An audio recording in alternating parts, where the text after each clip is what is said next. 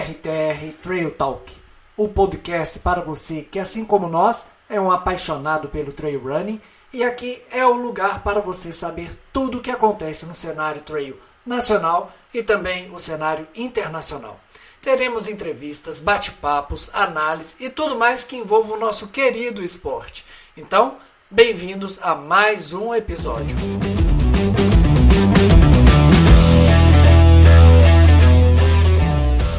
Boa noite, pessoal. Valmir Lana por aqui com mais um ao vivo no RTR Trail Talk.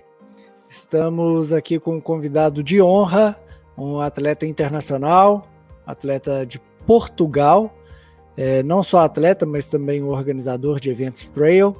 É, a gente hoje conversa com Carlos Sá, ultramaratonista e organizador de eventos. Então, por favor, se apresente aí para o pessoal para que todos te conheçam. É, certeza que vai vir boas histórias por aí. Ok, sou uh, o Carlos Sá, comecei, um, uh, eh, sou português, uh, vivo no norte de Portugal, muito perto do, do Porto. comecei a correr bastante cedo, com, com cerca de 12 anos. Nessa altura víamos uh, uma época de ouro do atletismo português, com uh, as medalhas olímpicas de Carlos Lopes, uh, Rosa Mota, e entre, entre outros grandes atletas portugueses, atletas da maratona, de, dos, dos 10 km, de, de corta-mate, e foi uma era em que, de facto, Uh, colocaram Portugal a, a correr uh, no atletismo puro e duro, tal como, como, isso, como conhecíamos até, até aqui.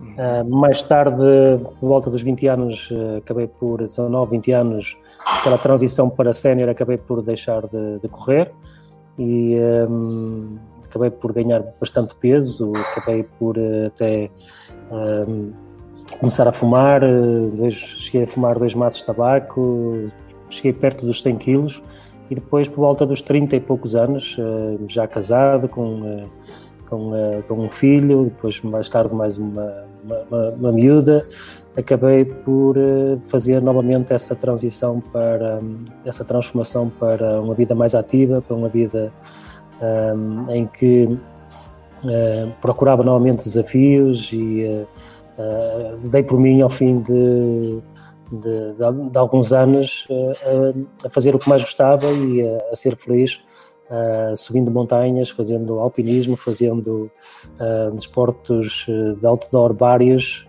e mais tarde acabei por dedicar-me ao trail. O trail entra na Europa com grande força a partir de 2010 e foi precisamente essa altura em que eu começo a fazer ultramaratonas e uh, vencer provas não só em Portugal, mas também no resto da Europa e começo uma carreira de um, profissional uh, da área do, do, do, do trail, tanto nesta última década. Ah, então, o que te tirou do, do, da corrida, do atletismo, do desporto, como vocês dizem aí, foi a idade. Você passou para a idade juvenil ou a idade adulta e aí te desanimou a, a continuar. Foi isso? Olha, nós, eh, como disse há pouco, ehm, nessa altura, eh, esses grandes ídolos colocaram, de facto, muita gente a praticar atletismo, uhum. mas eh, o atletismo, nessa altura, não era praticado da forma que, que é hoje. Nós hoje Sim. corremos pela, simplesmente pelo, pelo prazer da corrida, eh, nós corremos porque queremos um estilo de vida melhor. Eh, nós antigamente corríamos para ter resultados. Eu costumo dizer eh, qualquer pessoa que participava em provas tinha vergonha de, de, de, de, correr à frente de uma ambulância e preferia, preferia nem participar do que ser o último. Nós vemos hoje, esta mentalidade mudou e nós vemos hoje os últimos atletas a ser mais apoiados, até mais aplaudidos eh, que às vezes os primeiros colocados e dá-se de facto muito valor a, a todos os participantes. O trail acaba por ser uh, também uma disciplina em que este aspecto solidário, este aspecto de ehm, de tu simplesmente participares já és um vencedor. Esta mentalidade é uma mentalidade nova uh, que surgiu na, na, última década. Eu recordo há 15 anos, na cidade do Porto, Lisboa, havia muitos, muita poucas pessoas a correr na rua. e ao contrário de, de outros países, como os Estados Unidos, que já havia milhares de pessoas, e hoje a qualquer hora do dia, da noite, temos eh, centenas e centenas de, de, pessoas a treinar, a correr, uh, e uh, o estilo de vida acabou por, por mudar e acompanhar estas sociedades mais desenvolvidas. Sim. Carlos, é, foi até bom você falar nesse tema, já de cara, assim, é, pelo seguinte, a gente, pelo que você falou, a gente percebe que antigamente existia mais o perfil de performance em corridas. E hoje em dia esse perfil está tá um pouco deixado de lado. Eu, eu particularmente, consigo ver do, dois panoramas, um distinto do outro. Por um lado é muito bom e por, por outro lado não tão bom. O lado bom é que a gente consegue é, atingir mais pessoas sem que o, o objetivo seja uh, a performance. A pessoa pode treinar sem, é, sem que busque uma performance de atleta de alto nível, como antigamente, e isso faz com que ela tenha uma vida mais saudável, mais ativa, né? Enfim. Mas por outro lado, a gente percebe isso daí é fato até aqui mesmo no Brasil, você pode comprovar aí e, e relatar o, o, como é na Europa, o nível de performance dos atletas caiu bastante. É, digo no, no, no, de rua, eu, eu, acompanho bastante essa questão é, e luto também por essa questão. Os atletas de performance eles caíram um pouco o nível. Claro que a gente tem algumas exceções, alguns atletas que realmente são excepcionais. A gente vê que hoje o Kipchoge baixou o, o recorde mundial da maratona. Temos também um novo recorde na, na meia maratona, sempre caindo o recorde de 10K mas em geral temos é, menos atletas com esse perfil de performance e mais atletas com perfil recreativo. Sim, isso é uma, isso é uma grande verdade, mas uh, aquilo que eu acho é que nós devemos, de facto, correr por prazer. Uh, todos aqueles que queiram, de facto, atingir uh, objetivos mais competitivos a nível internacional eh, terão hoje uma, uma vida muito mais complicada.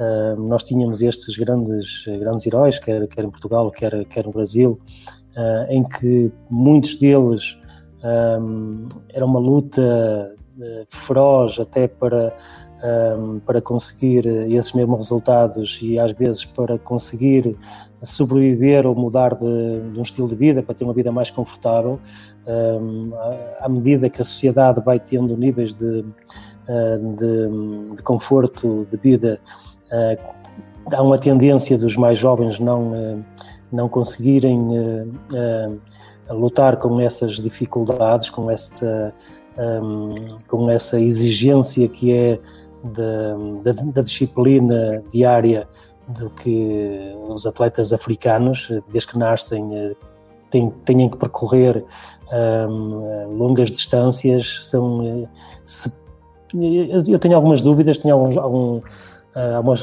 reticências se hum, a maioria dos atletas profissionais uh, canianos uh, correm por prazer ou por obrigação. Uma obrigação que é o sustento deles, que é, é, é aquilo que traz o, o, o, pão para casa, não é? Uhum. E isto, isto aconteceu no, no, tanto na, noutras décadas uh, nos, no, nos, países como em Portugal, como no Brasil e como, e como outros, daí nós conseguimos esse destaque.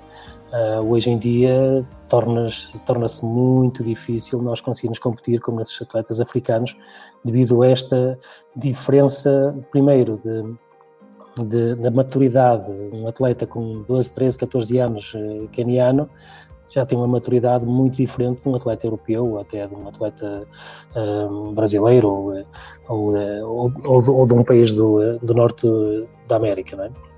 Uhum. Só alguém mesmo muito excepcional hoje é que se consegue comparar com, com esses atletas. Sim, mas é, a, a, questão que eu, que eu fico pensando muitas vezes é que a questão de disseminar a ideia do correr somente por prazer não está tirando o perfil de performance dos atletas e a gente está tendo cada vez menos atletas que buscam performance?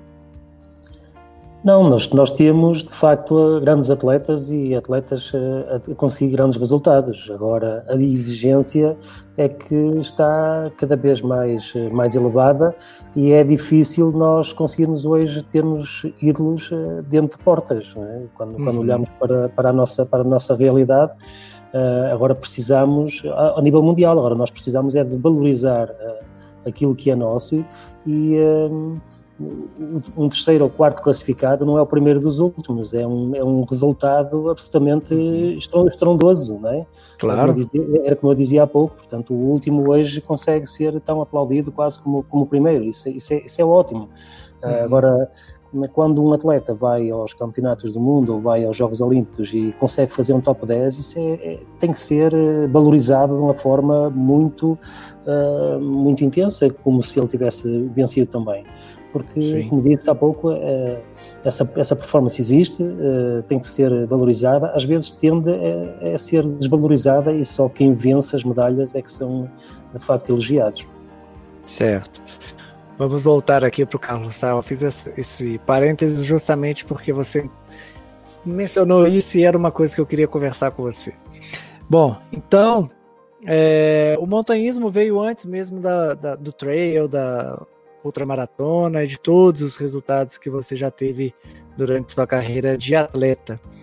É, primeira coisa, o montanhismo te chamou atenção, né? Foi justamente nessa fase que você disse que você estava é, desmotivado, tinha ganhado peso, como que foi? Sim, há, aqui depois uma essa altura em que eu tento fazer essa transição para uma vida mais, mais ativa e comecei por atividades, eh, tive a felicidade de ter um clube de, eh, de montanhismo na, na, minha cidade e uh, começámos a, a praticar um, trekking, uh, os BTTs, o, MTV, como vocês dizem, o, várias atividades de montanhismo, escalada, um, e um, depois, na necessidade de me preparar para essas mesmas eh, atividades, essas mesmas escaladas, uh, eu ainda com um excesso de peso, mesmo nessa, nessa altura, comecei a correr para apenas e só ter qualidade de vida e perder peso.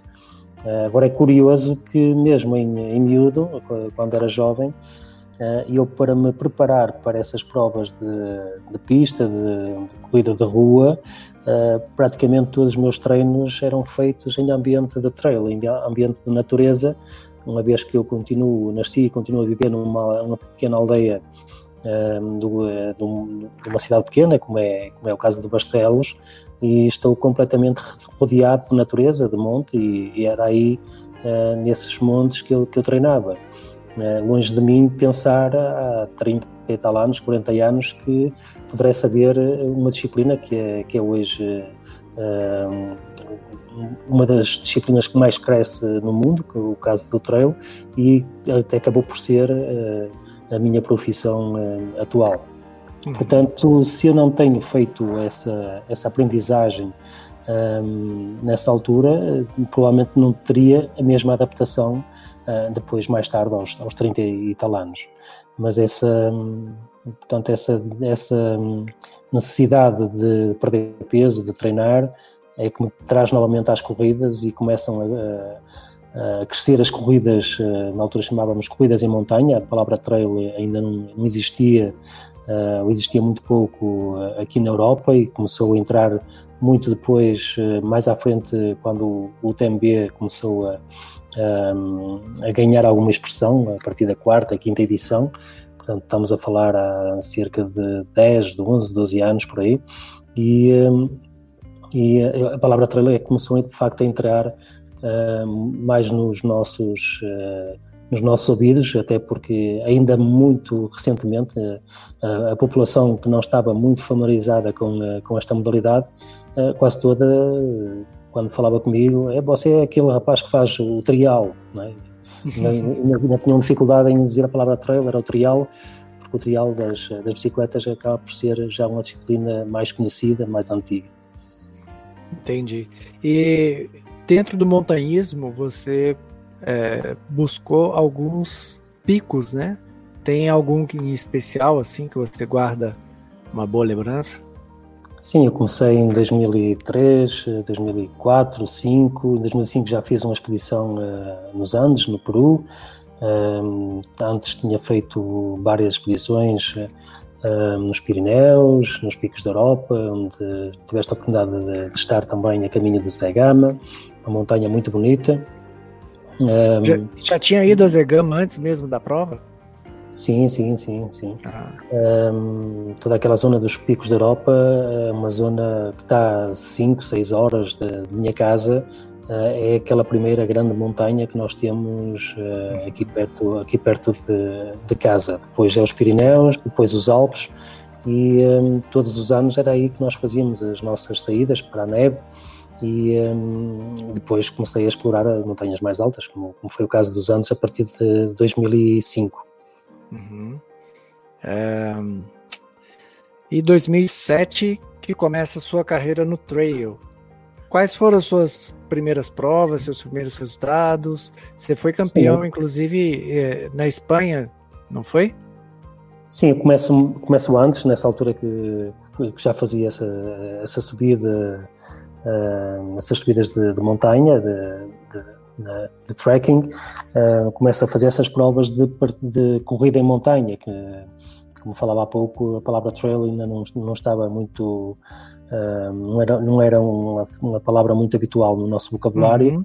e eram provas essencialmente curtas, uh, rápidas, maioritariamente em pisos de, terra.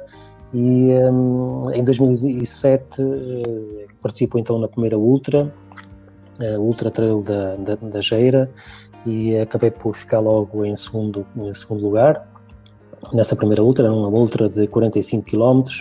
Uh, depois uh, acabei por vencer no, no, ano seguinte, acabei por vencer também uma prova de 100 km uma, em Espanha, uh, numa estreia de uma prova de, de 100 km.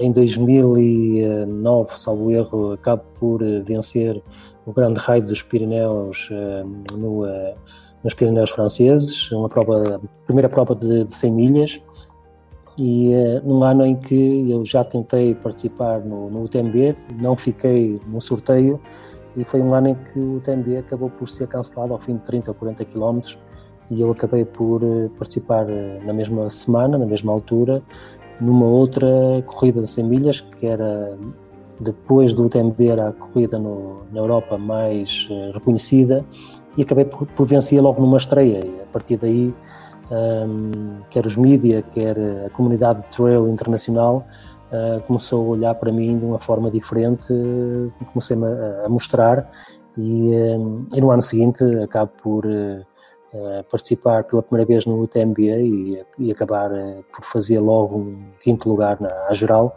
com um, ainda temos hoje aquelas imagens brutais de, dos atletas da Salma na, uh, na frente da corrida, com o Miguel Eras, com o Ica Carreira, o, uh, o Kilian Jornet, e depois vinha eu atrás deles com, com, outro, com outro colega, um, e um, foi uma corrida, foi o UTMB mais longo de sempre, apanhámos umas condições terríveis, a partida acabou por ser adiada para, para a meia-noite, salvo erro, era para as seis da tarde, passou para, para a meia-noite, pelas condições de, de, de, tempestade de neve nos cumos mais altos, e alguns picos mesmo acabaram por, eh, por ser eh, eliminados e é colocado um, um, percurso alternativo que acabou por ter quase 190 km, eram 186 km, 187 km, uh, com um desnível de mais de 10 mil metros na altura, e um, conseguimos mesmo assim todos fazer tempos fantásticos, acho que fiz 22 horas e 40 minutos nessa,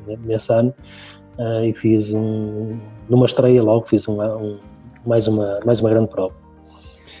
É, o TMB, então, só 2011, 190 quilômetros, quinto geral, com, quinto geral com Iker Carreira, Kilian Jornet, Miguel Erras, E, enfim, é um baita. Eu lembro, eu lembro de algumas imagens nessa época.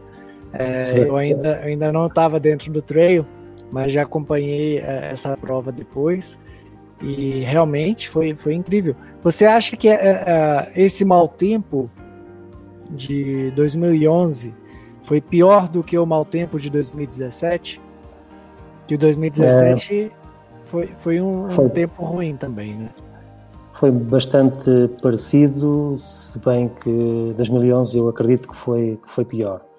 Um, tivemos, um, um, até porque a neve era bastante mais, uh, agora tivemos foi, uh, entramos, no, uh, entramos no, no, período mais crítico mais tarde, agora aqui em 2017, logo que começamos, eh, a partir de Contaminos, quando começamos a subir, começamos a sentir logo essa, essa dificuldade. É, pessoal, só para contextualizar aqui, o Carlos Sá ele já competiu no TMB seis vezes, salvo engano, deixa eu conferir, Sim, acho que é isso. Sim. É, já teve essa em 2011 esse quinto lugar geral, 2012 ele foi quarto lugar geral, e ainda teve mais um top 10, né, Carlos? Foi em que ano? 2014, top, top 8. Uh, e acabei por. Um, nem era para, para participar, estava, estava inscrito, inscrevia-me sempre. Um, e depois, mediante a minha condição física, às vezes partia um, e já sabia que dificilmente conseguiria chegar ao fim, porque não estava fisicamente em condições. Uh, e e um, em 2014 tinha feito uh, a Badwater mais um, mais um ano, um, do, da qual já, já fui para a Badwater com uma, com uma pequena uh, lesão na, na coxa e mesmo assim consegui fazer uh, terceiro classificado lá no Val da Morte e tinha cinco semanas de recuperação até, até o UTMB. Não corri as três semanas seguintes estive completamente a fazer repouso, parado. Uh, mesmo assim, uh, fui para, para Chamonix porque tinha, tinha sempre um stand de, de, promoção dos meus eventos em Chamonix e tinha que estar com a comunidade do trail ali para até por uma questão dos, dos, dos sponsors que, que tinha. E naquelas duas semanas que tive livres em Chamonix, comecei a treinar novamente e comecei a, a correr com, com os colegas meus eh, portugueses e disse a eles, olha, vou, vou partir e depois eh, logo vemos até onde consigo ir. Uh, e foi assim, acabei por... Uh, um dos colegas diz-me, olha, eu vou, com, vou tentar ir com a primeira feminina, porque ela faz uns tempos muito certinhos e eu se conseguir acompanhá-la sempre ainda consigo fazer um top 20.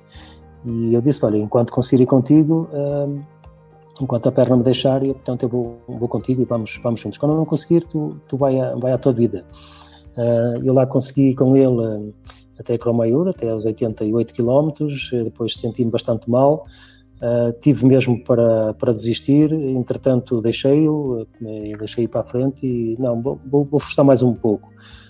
voltei a apanhá-los e parece que renasci, fiquei Uh, fiquei com, com, com, com uma força incrível e comecei, depois ficou ele numa altura a passar um mau bocado e comecei sempre a, a puxar por ele e a puxar, a, a puxar mais pelo ritmo e uh, acabei a, a, último terço a partir de, de lá com Bal um, a passar atletas e acabei ao sprint mesmo assim em, em oitavo lugar, portanto o nosso corpo, por vezes, tem esta capacidade de.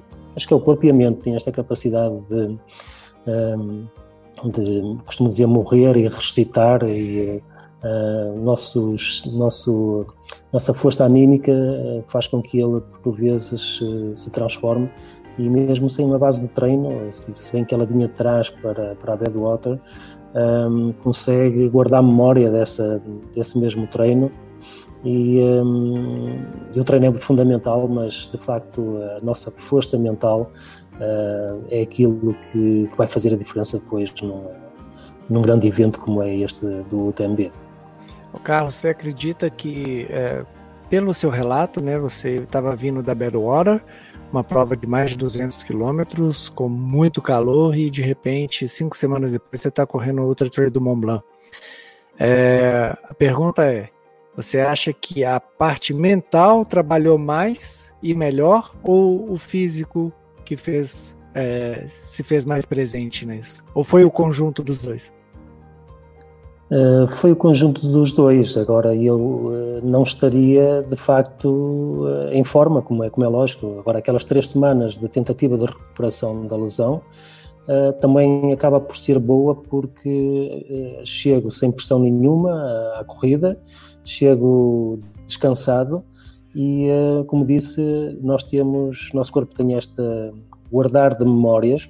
Se eu começasse logo com um ritmo como começava todos os anos, na cabeça da corrida, provavelmente não teria essa capacidade de adaptação, esses primeiros 80, 90 quilómetros, e eu ia sofrer muito e ia ter que desistir obrigatoriamente, porque o corpo não estava preparado para aquele choque. Como comecei muito lento, comecei a fazer uma corrida de trás para a frente, muito, um, muito descontraído, uh, depois foi a capacidade mental que, que, me fez acreditar e que podia, que me sentia bem e podia alcançar mais lugares e fui uh, e fui, fui alcançando lugares e essa força de cada vez que passas mais um, dois, três, quatro colegas e começas a acreditar que ainda consegues ir ao top 10 e, e mesmo assim eu, eh, por aquilo que me disseram, que na, na altura não tinha colegas na, na última parte da, da, corrida, eu tinha mais dois colegas que estavam completamente ao meu alcance e uh, se eu puxasse mais um bocadinho eu conseguia uh, fazer top 6. Portanto, mas isso não é, não é, não é importante. O que é importante aqui é uh, ter esta capacidade de, de, nós, durante uma corrida, fazer essa gestão. Às vezes uh, faz falta, um, vocês, tu já participaste também, às vezes faz falta parar num, na base de vida uh, e descansar meia hora, descansar, descansar uma hora para o corpo repousar, para o corpo regenerar e até a cabeça, colocar a cabeça no lugar e, uh, e, depois continuar a decidir em consciência se devemos continuar, se devemos desistir. E nós temos, como disse, muito esta, estes altos e baixos e uh, quando temos essa força anímica facilmente conseguimos dar a volta por cima. Carlos, é, de uma ultramaratona, no ultra trail principalmente, que é o que eu mais vivo, é, a gente passa por, como você disse, passa por muitos momentos difíceis, né? Tem até um amigo meu que brinca que numa ultra trail a gente é mais administrador do caos do que corredor em si, porque muita coisa dá errado e você tem que saber lidar com isso. É, na sua opinião, essas situações é, que a gente lida, é, dor no estômago, dor na perna, acha que as coisas não estão saindo bem, não está rendendo, é, você acha que é, lidar com isso é mais. Trabalhar essa parte mental é mais difícil do que trabalhar o corpo, que é uma coisa mais física? É difícil. Agora, hum, quando competimos ao mais alto nível, eh, quando temos eh, alguns sinais em que hum, nós percebemos que aquele dia não é o dia, nós já dificilmente conseguimos correr uh, atrás do prejuízo, conseguimos correr uh, para aquele objetivo que nos propusemos. Uh, imagina que eu estava a correr para, na cabeça da corrida, estava a correr para um, para um top 10 e isso aconteceu, por exemplo, em 2013, e ao fim de 20 km meto a primeira barra e a barra custa-me entrar e o corpo começa a não aceitar, estava muito calor, e eu tentava hidratar, dava-me vômitos e uh, o meu corpo não, não reagia desde o início à ingestão de quer de, líquidos, quer de sólidos, uh, não sei o que, o que, é que se estava a passar comigo. E, e, eu tentei, eu forcei e consegui ir até, aos, até o quilómetro 70, salvo erro, ou, ou nem tanto, sem comer, sem beber e a um ritmo mesmo assim elevado. Eh, eu poderia fazer, como disse há pouco, parar numa base de vida, descansar, dormir uma hora ou duas. Eh, alguns colegas meus da Elite fizeram isso, mas nunca mais eu conseguia fazer nem top 10, nem top 20, nem top 50. Portanto, seria mesmo só para concluir. Eh, alguém como eu, que já tinha feito vários top 10, portanto, eu não me rebia um, a correr para apenas e só terminar aquela prova. Portanto, se, uh, se a prova não me está a correr bem, já começo a pensar na, na próxima. Uh, e um, depende muito também uh, desta, desta gestão de, de emoções e de objetivos que cada um tem, porque o nosso corpo tem essa capacidade de, de correr eh, várias horas, 5, 6, 7 horas eh, sem ingerir qualquer alimento, eh, mas ao fim 24, 30, 40 horas isso é completamente impossível. Portanto, temos que fazer essa, essa análise e fazer essa decisão difícil. Podemos ter a maior força mental que do planeta, mas quanto a, quanto, a, quanto a isto não conseguimos lutar. Não é? Carlos, e a gente está tendo a oportunidade aqui de conversar com outra maratonista que, é, sem dúvida nenhuma, foi um dos maiores é, dentro do trail.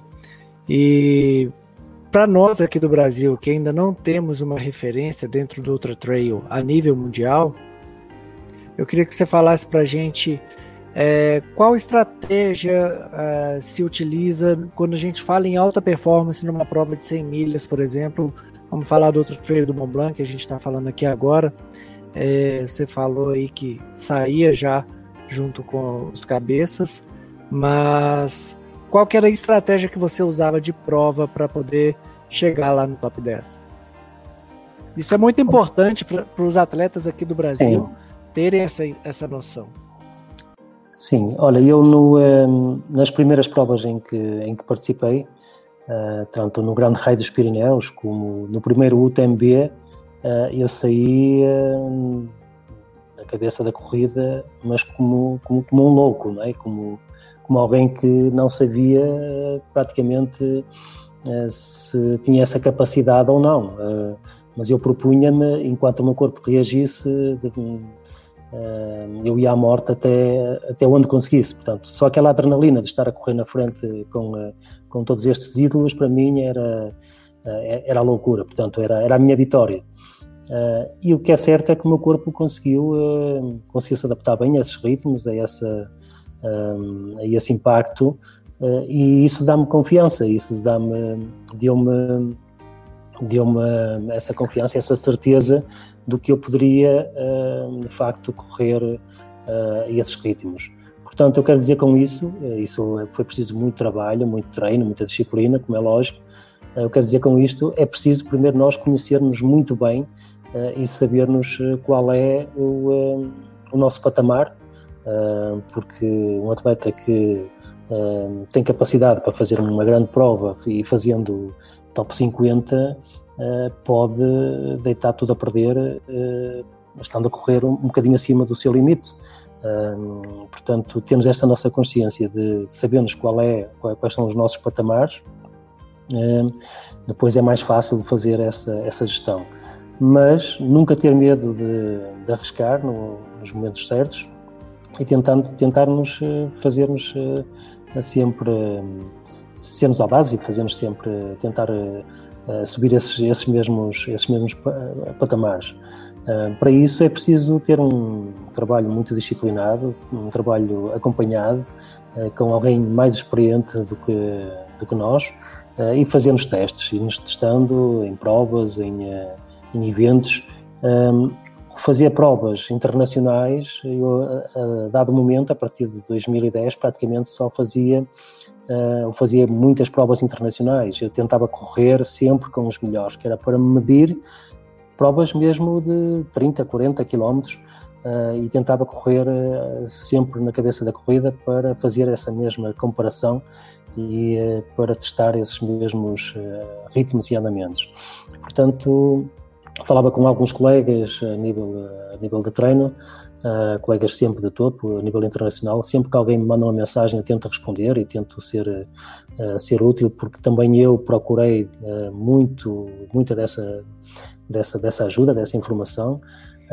alguém que me faz correr, que me põe a correr trail, é aquele senhor italiano, Marco Olmo, em que eu ainda em 2006, 2007, ainda numa versão de alpinista, Uh, vou para os Alpes para fazer a travessia do, do Monte Branco, subindo ao cume e uh, atravessar este, este maciço montanhoso.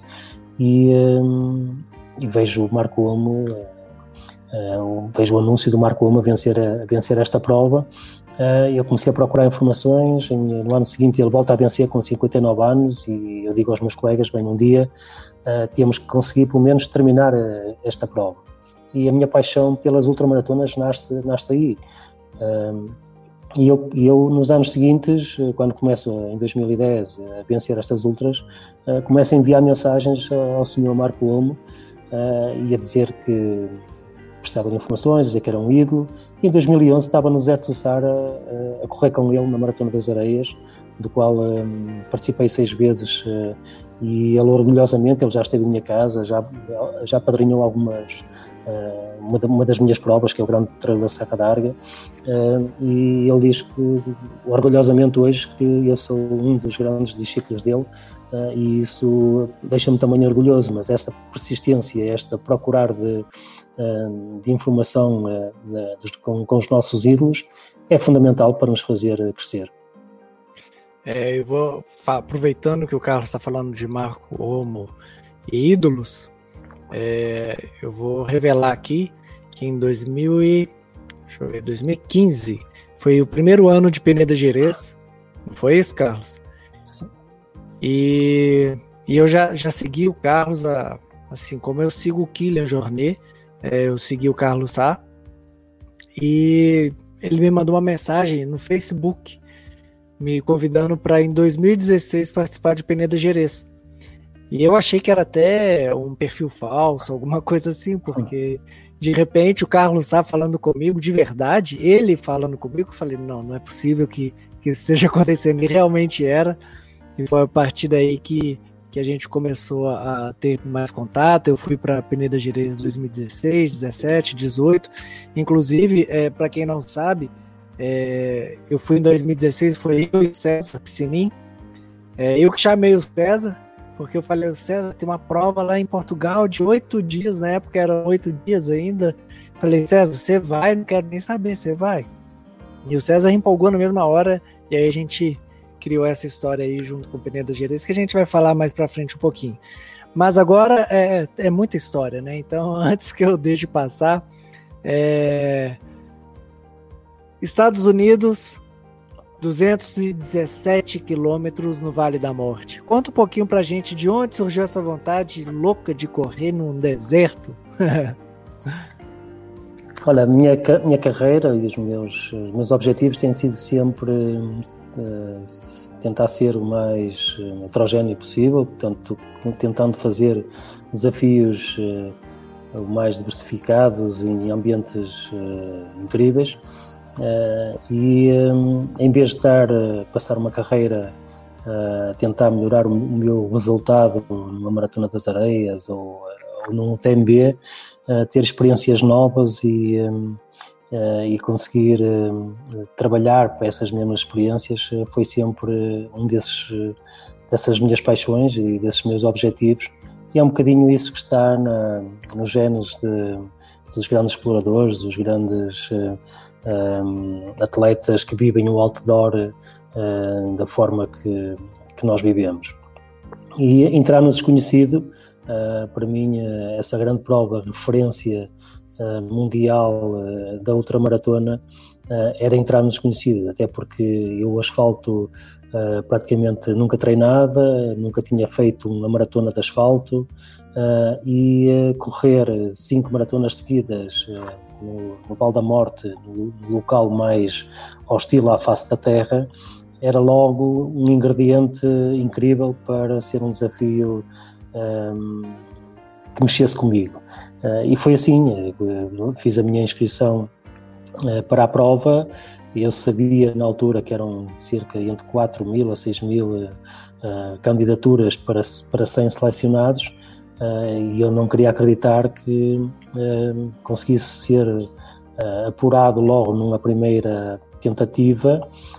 E quando recebo, no finais de janeiro, tinha eu acabado de fazer o recorde no Aconcagua, o convite para participar na Badwater e eu bem eu procuro um desafio por ano excêntrico e já tinha acabado de fazer o meu no Aconcagua, vou ter que ir ao Val da Morte. E agora como é que como é que como é que eu vou reunir os apoios, como é que eu vou reunir a equipa, como é que pronto, acabou por ser ali um grande desafio. Um, e a minha energia, mesmo assim, ainda participei na Maratona das Areias uh, no deserto Sara uh, em abril de, desse ano, mas o meu grande desafio acabou por nesse ano colocar a energia toda nessa nessa prova, porque era aquela prova que que, que me fazia entrar no desconhecido. Uh, e poder não desperdiçar a oportunidade de, uh, de, estar ali numa primeira, uma primeira edição e pelo menos tentar terminar, era algo que me deixava bastante apreensivo. Na altura sei que estava um atleta brasileiro na frente da corrida, mas com um andamento muito diferente dos outros atletas, eh, eu tinha um colega mexicano que tinha vencido nos anos anteriores eh, e tentei eh, seguir o ritmo dele, porque aqui há esta dificuldade, nós na montanha, nós já conhecemos todos os atletas e conhecemos os, ritmos e, e, como é que se sobe, como é que se desce e a, e a velocidade é que se sobe e desce. E no asfalto eu não sabia, o perfil do, do corredor, do ultramaratonista é completamente diferente. Eu no deserto do Sara eu conheço o ritmo dos marroquinos e no primeiro ano não conhecia, no segundo já fiquei a conhecer e estava como estava na minha praia, como costuma dizer, portanto estava completamente familiarizado com, com aquilo. Ali não, ali foi uma aprendizagem, confiei no ritmo desse, desse colega mexicano, desse, uh, desses atletas. Os, os, outros atletas que se aventuraram na frente acabaram por, por estar acima do ritmo deles e acabaram por cair e de repente eh, eu estou ali na frente com mais eh, um, dois, três atletas na frente da corrida e notava que claramente estava mais forte que eles e a alguma altura por volta dos 170, 180 km eu percebi que tinha que, que, tinha que atacar e que tinha condições para, para vencer essa corrida eh, e foi assim, portanto cheguei lá mais forte que eles nesse ano e acabei por, por ter a felicidade de vencer. Um ano em que foi o, ano, o segundo ano mais quente de sempre, tínhamos temperaturas um, uh, eh, tanto na atmosfera de 54 graus no asfalto de 86, 87 graus. Uh, em função disso, até a organização, os rangers do parque não deixaram mais a corrida a partir de manhã. Eu partia às 11 da manhã, uh, na altura em que o calor estava muito intenso. Portanto, naquela parte mais baixa, uh, onde estamos abaixo do nível do mar, partir logo ali com perto de 50 graus é, é uma loucura e a partir daí, a partir desse ano, no ano seguinte já não houve a corrida original e depois eles conseguiram retomar a corrida, mas com partidas à, à meia-noite, uh, para não correr esse risco de agressão no nosso organismo. E, e uh, acabou por ser uma prova que acabou por marcar a minha carreira e, uh, e e me dar uma notoriedade, quer nacional em Portugal, quer internacional, muito grande. É, essa prova, claro, todas as provas que você venceu, até é, o Trator do Mont Blanc, que não, não teve vitória, mas teve quarta colocação, quinta colocação, te marcaram no cenário internacional como um dos principais, se não o principal atleta de todos os tempos de Portugal? Sim, é, sim, até hoje sim, porque essas provas são muito mediáticas, já eram muito mediáticas em, em Portugal e nós estávamos habituados a ter eh, ídolos um, eh, como Scott Jurek, como Dino Carnazes, agora depois Marco Olmo, depois mais, mais, mais tarde uh, Kylian Jornet, e depois ter a comunidade de trail, a comunidade de ultramaratonistas, de maratonistas, ter um português a maior parte dos maratonistas de estrada olhavam para Dino Carnazes como quase um ídolo, um, uh, portanto alguém extraordinário, e é de facto, e depois saber um português uh, fazer exatamente as mesmas coisas e a ter os mesmos resultados uh, foi algo extraordinário e foi algo que eu persegui também com, um, com, muita, com, muita, com muita energia e tive essa felicidade.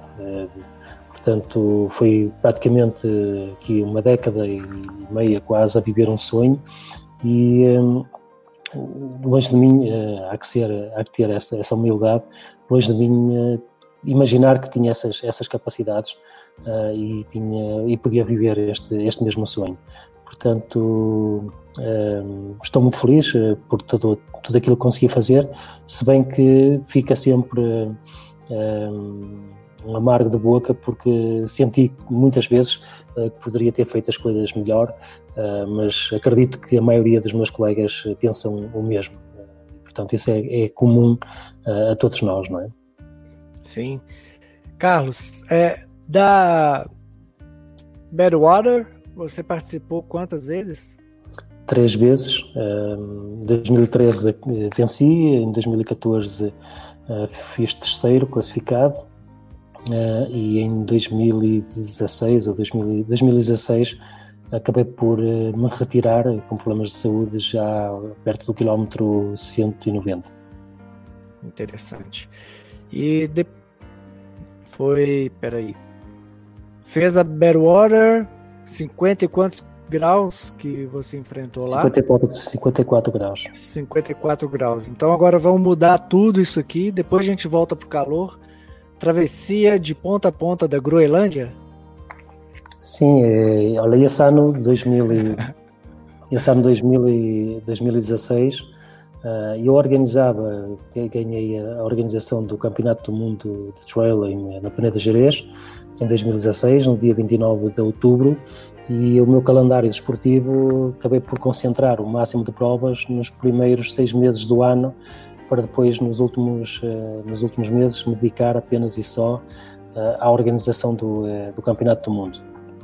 E, e um, participei numa prova da, da Costa Rica, uh, de Coastal Challenge, uh, da Floresta, participei na Maratona das Areias, no deserto de Sara, participei em outras participei nessa travessia da, da, da, Groenlândia, 600 km costa a costa, e tudo isto com um intervalo de um mês, um mês e uma semana. E depois acabo por ir para os Estados Unidos, depois de, desta travessia da Groenlândia, para mais uma Badwater, e acabo por, aqui com mais um mês, sair do gelo e para o calor e para o extremo. Portanto, todos estes cenários diferentes e testar o meu corpo com, com, um curto espaço de tempo, para mim era um desafio, mais do que a possível classificação, o poder usufruir deste tipo de atividade em ambientes incríveis como estes, era isso, a minha competição era essa, era poder estar ali, poder desfrutar com, a, com a comunidade de, de colegas que lá estava e fazer aquilo que eu mais gostava. Sim. Essa travessia da Groenlândia, uma vez aí em Portugal, né, em Peneda Gerês, você, você chegou a comentar comigo o quanto você emagreceu, que o seu percentual de gordura foi lá embaixo. É, como, conta um pouquinho só de como foi essa, essa travessia da Groenlândia, de ponta a ponta, foram 600 quilômetros e como que você fez com logística, preparação, essa coisa toda. Porque isso é, para nós brasileiros, isso é uma coisa de outro mundo, né? A gente não tem esse costume. Sim, eu participei num. Uh, isto foi, foi uma ideia de um, uh, de um colega português que tinha dois, dois colegas uh, noruegueses com, com quem partilhava, portanto, profissionalmente alguns trabalhos e, um, e lançaram, lançaram este desafio, lançaram este desafio e ele, ele partilhou comigo um, e decidimos fazer essa grande, essa grande aventura. Um, e, um, portanto, uh, alguém que vive em Portugal, que não tem, que não, que não tem neve, não tem cultura de, de ski, porque isto tem que ser feito, é mais fácil fazê-lo questões de segurança numa primeira fase, porque há aquelas crevasses, aquelas, aquelas fendas no gelo, eh, e nós, se formos eh, em cima de skis, temos mais um, temos uma base de apoio maior e, e a nível de proteção eh, podemos cair nessas fendas e ter, ter, ter problemas, mesmo indo engordados. E isto foi uma aprendizagem, mais uma vez, como dizia há pouco, é isto que me faz, que me faz mexer, foi uma aprendizagem dominar todas estas técnicas e conseguir, em ambientes eh, que não são os aqueles que vamos encontrar, conseguir improvisar e treinar para, para os mesmos. andar em ciclovias, com, com de, de rodinhas, e arrastar pneus, um, portanto, uma série de, a nível do treino, de dificuldades. Um, e depois participei numa prova que é Arrowhead, na fronteira com, um, com o Canadá, Estados Unidos com o Canadá, uh, e fui para lá com, com aquele trenó de expedição grande que, uh, que teria que levar para, para a Groenlândia.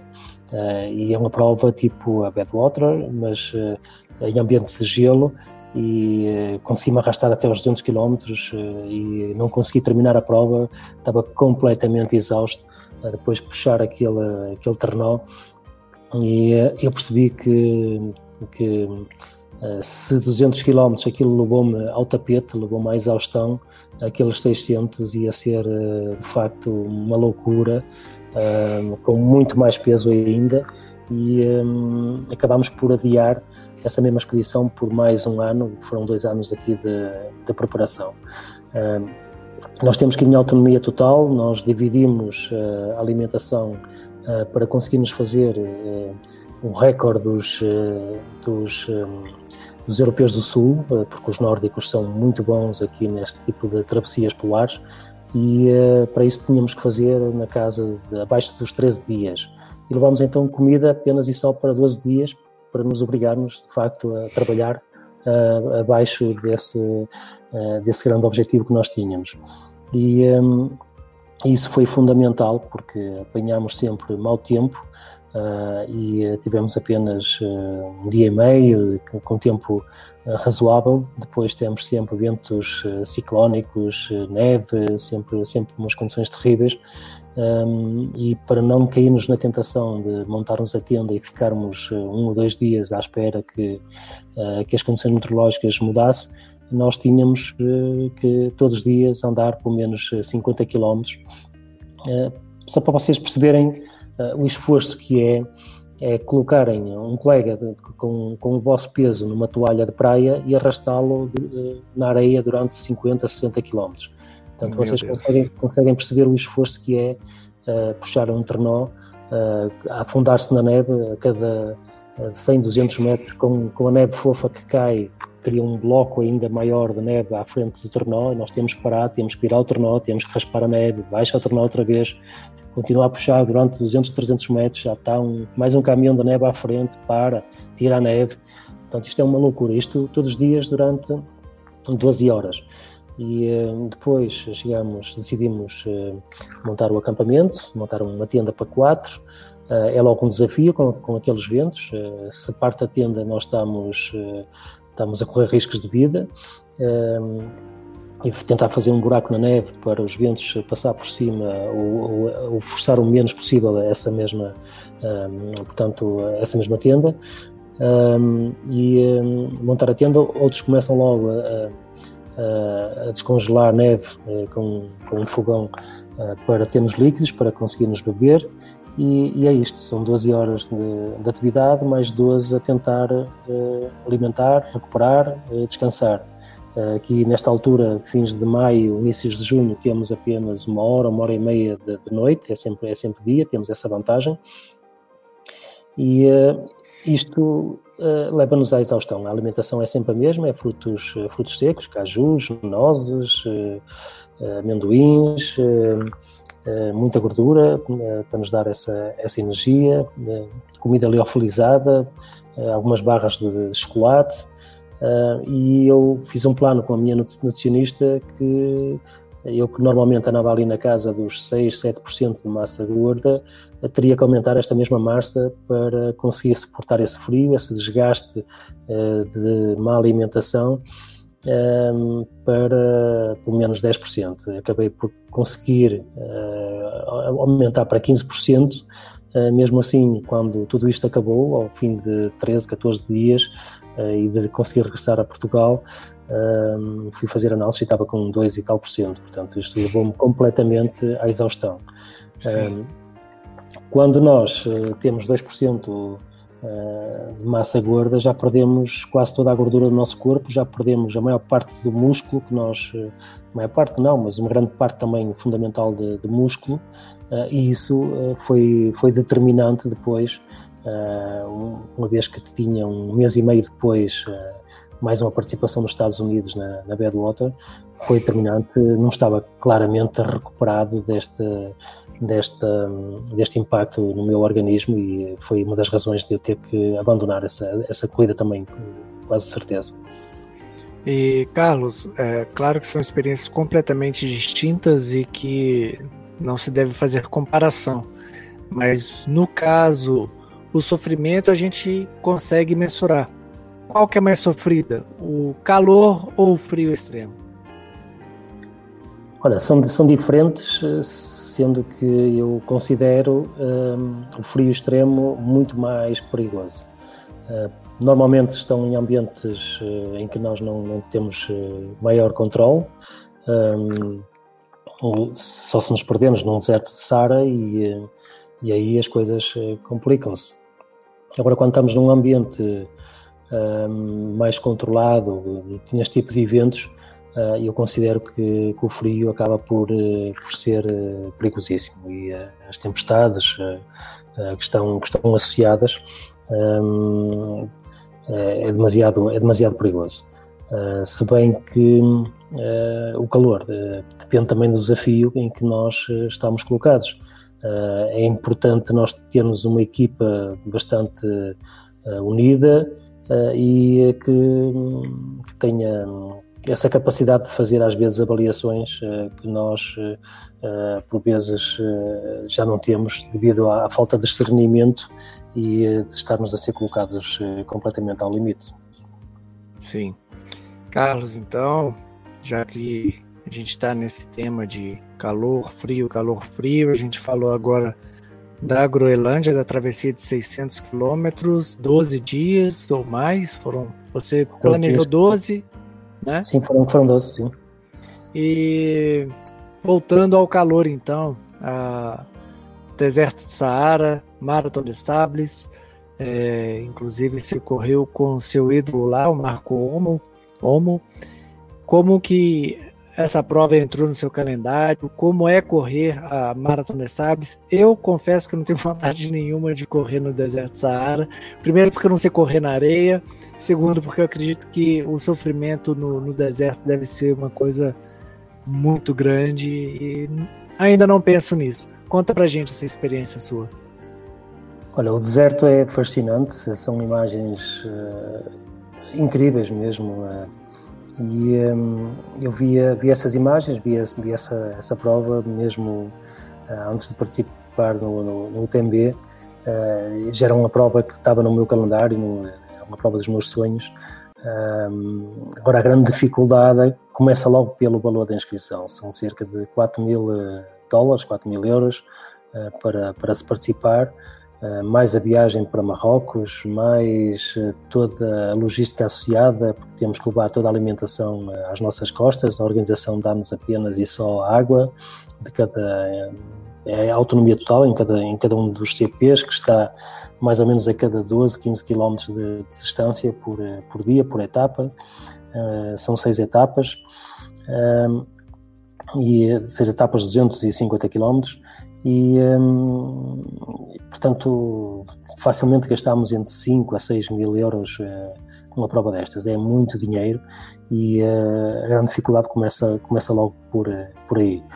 depois, treinar para estes ambientes quando alguém está na, na Europa é também ele, também ele complicado. Agora, é, é, também um desafio uh, e foi esse mesmo desafio que me levou a participar e a viver essa, essa experiência. Consegui, de facto, logo na, na primeira participação, cometendo muitos erros, uh, mesmo assim consegui fazer um, um oitavo lugar e disse para mim que se conseguisse reunir os sponsors para lá voltar, tudo faria para tentar fazer melhor que isso e consegui logo no ano seguinte perder apenas e só o terceiro lugar uh, na última etapa, que era uma etapa de sprint, foi o Tubumana que se fez também, Um, a partir daí, essa etapa nunca mais foi competitiva, era uma etapa de cerca de 10, 12 km.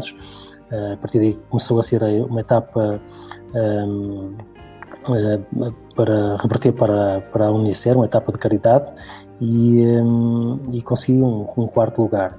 Isso é algo que tanto os europeus como os atletas do resto do mundo um, o máximo que têm conseguido fazer nos últimos, eh, nas últimas décadas é fazer um terceiro lugar e são muito poucos, eh, eu creio que uns três ou quatro atletas apenas conseguiram eh, fazer esse terceiro lugar, portanto ficar ali no, no top 4, 5, 6, 7 é quase como, como vencer essa corrida porque os marroquinos dominam de facto todo este cenário uh, e dominam esta corrida. São muito bons atletas, têm uma estratégia incrível, uh, trabalham o ano todo para esta corrida. Esta corrida dá uma premiação em dinheiro também muito grande, é muito atrativa e. Um, de facto é uma experiência fantástica. A grande dificuldade acaba por ser o desconforto, uh, dormir uh, numa tenda que acaba por não ser uma tenda, aquelas tendas berbéreas, que no fundo é um, é um, é um espaço que, tipo um toldo que te protege apenas do sol uh, durante o dia, uh, depois estás a dormir eh, no chão, num tapete com um saco-cama e tá, estás ali exposto aos ventos, à areia, de manhã às vezes acordas, estás completamente coberto de areia, e, portanto esta dificuldade de, de uma alimentação que não é suficiente, tudo baseado em, mais vez aqui em frutos secos, em massas liofilizadas, uh, ter que ferver água, uh, levar uh, álcool sólido para, para ferver essa água, para conseguir cozinhar essas massas. portanto, estamos sempre em déficit, todos os dias fazer uma prova de 30, mais ou menos 30 quilómetros. Um dos dias 80, entre 80 a 90 km e outro uma maratona, portanto leva o teu corpo ao limite e uh, correr com 8 kg às costas afundaste nas dunas, eh, dunas eh, muito grandes, são, algumas são autênticas montanhas, é um dispêndio de energia brutal. Uhum. juntando tudo isto, todo, todo aquele calor característico do deserto, mesmo que abril, quando se realiza a prova, não é a altura mais, mais quente, mesmo assim, facilmente temos ali alguns dias que apanhamos a mais de 40 graus e é, é já muito calor. Então, a prova inteira é desconfortável. Sim, é um, é um, desafio extremo, um desafio, uh, mas para mim é, é, é, um, é, uma das melhores provas mundiais uh, por esse mesmo desafio.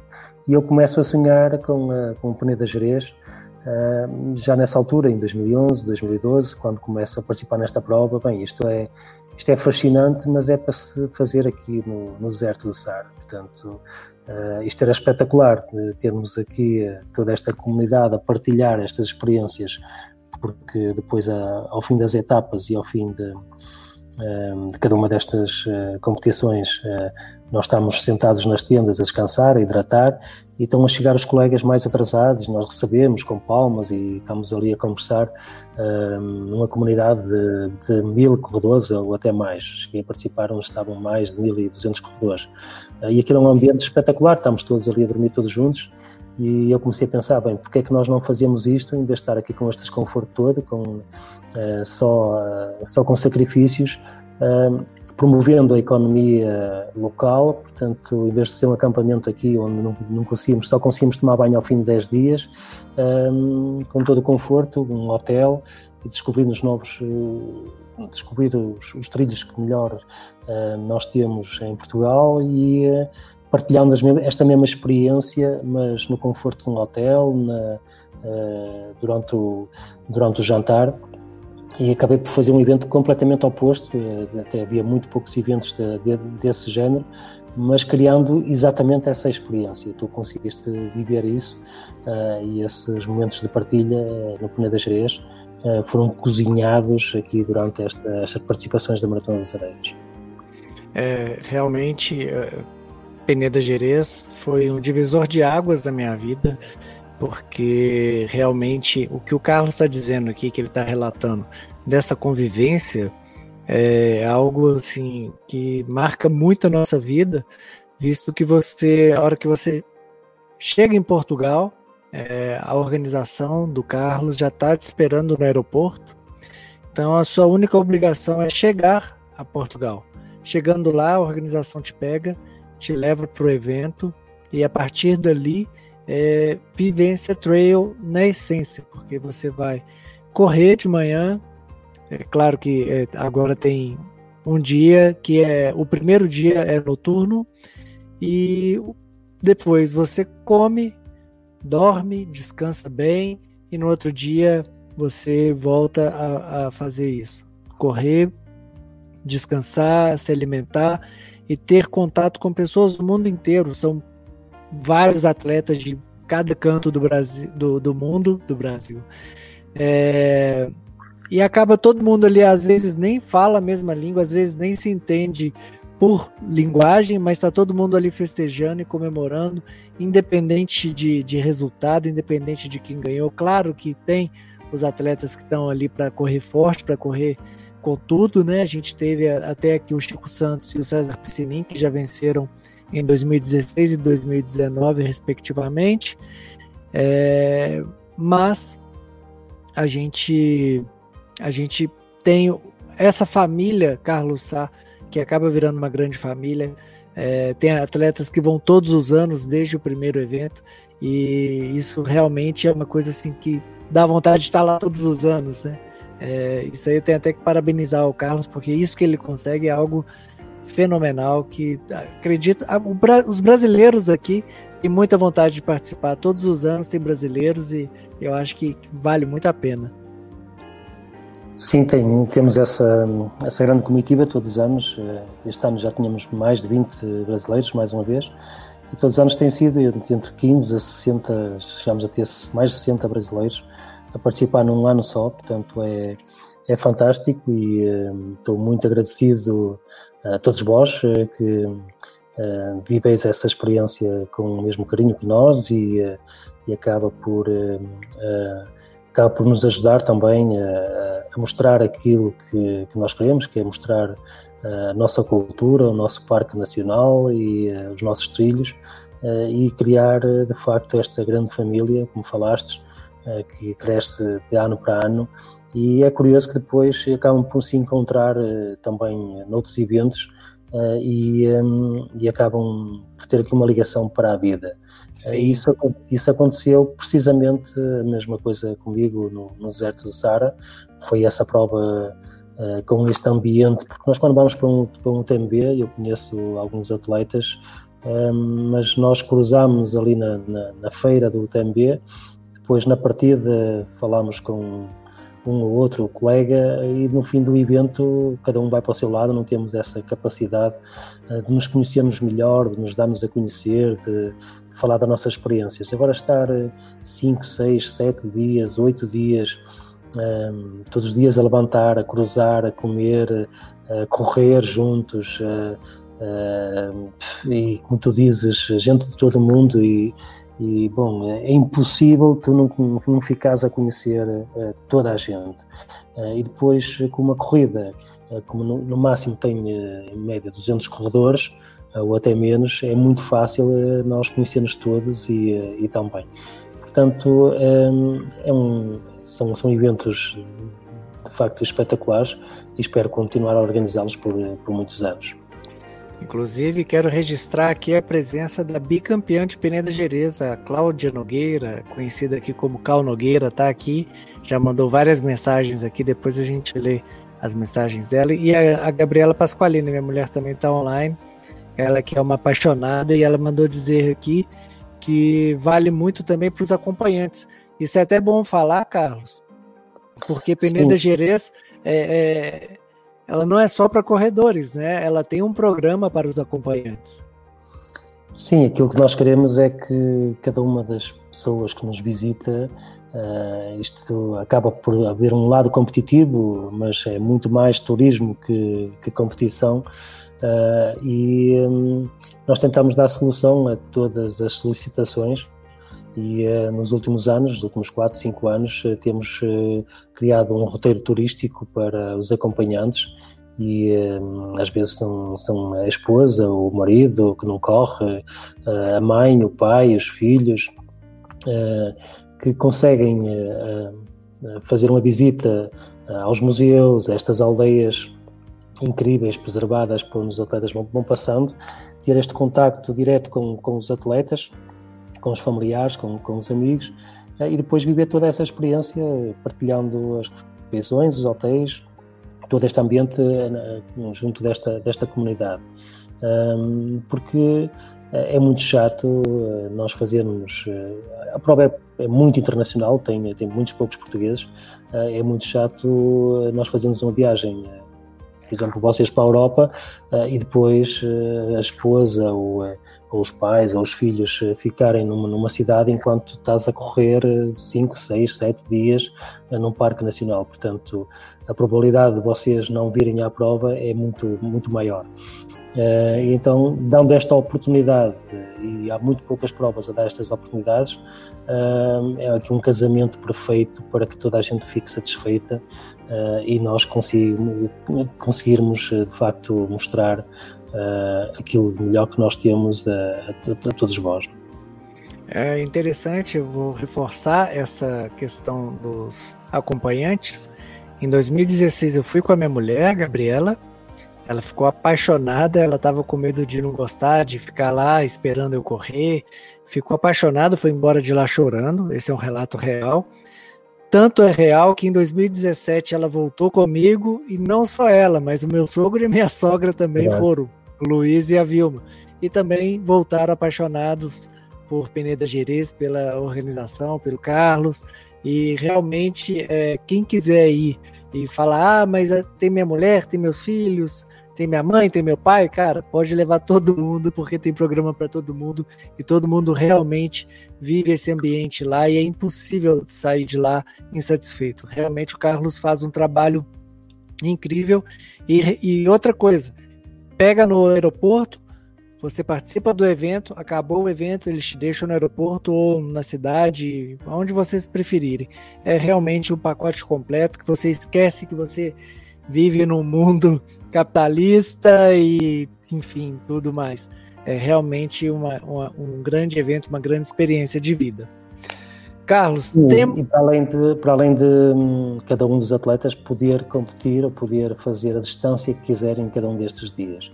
Um, se a prova tem 30 km e ele uh, no dia anterior teve dormiu mal ou teve uma indisposição ou teve, tem uma pequena lesão e ele acha que já não consegue competir esses 30 km e ele pode fazer só 10 ou pode nem fazer essa etapa no dia seguinte volta a competir é lógico que naquele dia não tem classificação ou passa para o último lugar mas isso não impede que complete todos os dias e que receba no final a sua medalha de finish aquilo que nós queremos eh, de facto eh, proporcionar é uma boa semana de experiência eh, e isso está acima de qualquer competição.